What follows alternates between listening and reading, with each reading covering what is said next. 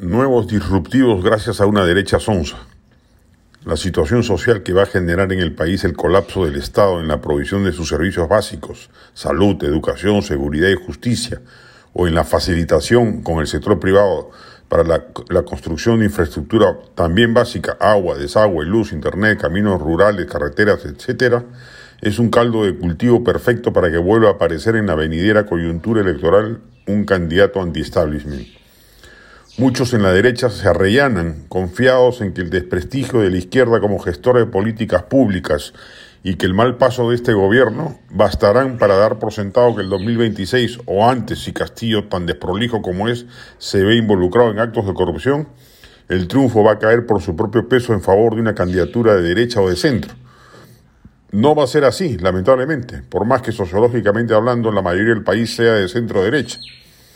Existe por debajo, casi geológicamente hablando, una falla estructural en la política peruana, que es la disidencia del Estado, expresada, por ejemplo, en la pasmosa informalidad que reina en todas las actividades económicas, que en lugar de generar protoliberales, por decirlo de alguna manera, genera un ánimo contestatario.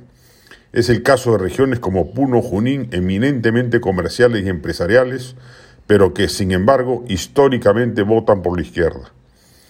La crisis estatal va a generar mayor malestar.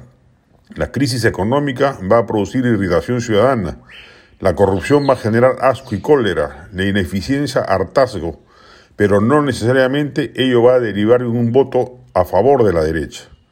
Mucho cuidado con confiarse al respecto. El ánimo anti-establishment crecerá y en consecuencia puede terminar derivando nuevamente en favor de un candidato outsider o radical.